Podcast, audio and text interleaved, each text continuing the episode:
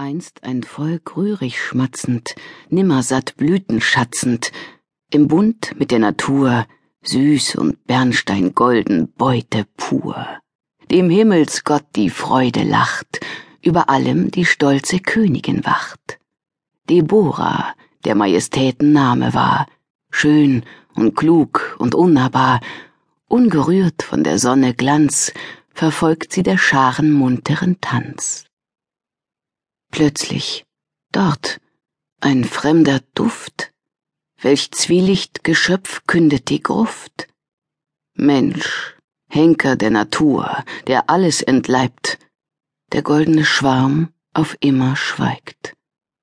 Allein die Königin der Metzelei entkam, sinnenwirr auf Rache sann. Feindes Werk sie vollendet ohne Not und wählt für sich den bitteren Tod bis heute dunkle Schatten ragen, die verlorenen Himmel von einst beklagen. Einst hoffnungsfrohes Volk, entseelt und starr, wem Vergeltung mehr gilt als das Leben, der ist ein Narr.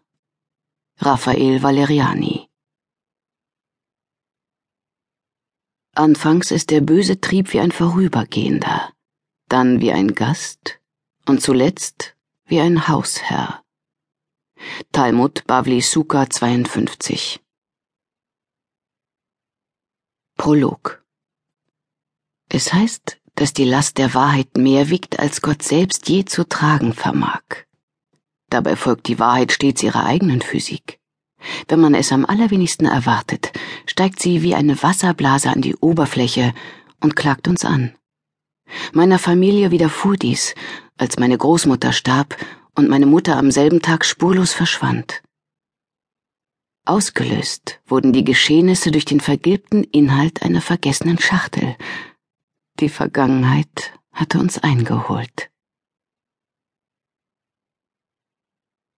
Teil 1 Felicity Gegenwart Seattle, Washington, USA, Mai 2012 Und du bist wirklich sicher, dass du das Richtige tust? Fragte Olivia ihre Freundin. Es war das gefühlt hundertste Mal innerhalb der letzten Stunde. Inzwischen hatte sich der Ton ihrer Entrüstung etwas abgenutzt, ebenso wie das Interesse ihrer Freundin Felicity darauf zu reagieren. Felicity konzentrierte sich stattdessen, einen Koffer von biblischen Ausmaßen, ein Geschenk ihrer so weltfremden wie unpraktischen Mutter, mit ihren Habseligkeiten zu füllen. Olivia lag bäuchlings auf dem Bett und knabberte an einem Apfel, während sie das Tun ihrer Freundin mit finsterer Miene verfolgte. Felicity ahnte, dass Olivia nicht locker lassen würde. Und richtig. Ich kann es einfach nicht fassen, dass du mir das antust und das Ganze auch noch heimlich hinter meinem Rücken einzufädeln. Was hast du dir dabei bloß gedacht? Das war also der eigentliche Knackpunkt. Felicity unterdrückte ein Lächeln. Nicht was sie tat, ärgerte Olivia, sondern dass sie es geschafft hatte, es vor ihr, ihrer besten Freundin und nebenbei dem neugierigsten Menschen auf diesem Planeten geheim zu halten. Felicity ignorierte den Einwand wie alle anderen zuvor und rief Fertig. Schwungvoll schloss sie den Koffer. Das Geräusch des zufallenden Deckels hatte etwas Endgültiges. Ende der Diskussion. Nicht für Olivia. Hast du eigentlich auch nur eine Minute lang an Richard gedacht? holte sie nun ihren Trumpf hervor. Felicity fuhr herum. Damit hatte Olivia tatsächlich an ihren wunden Punkt gerührt. Richard.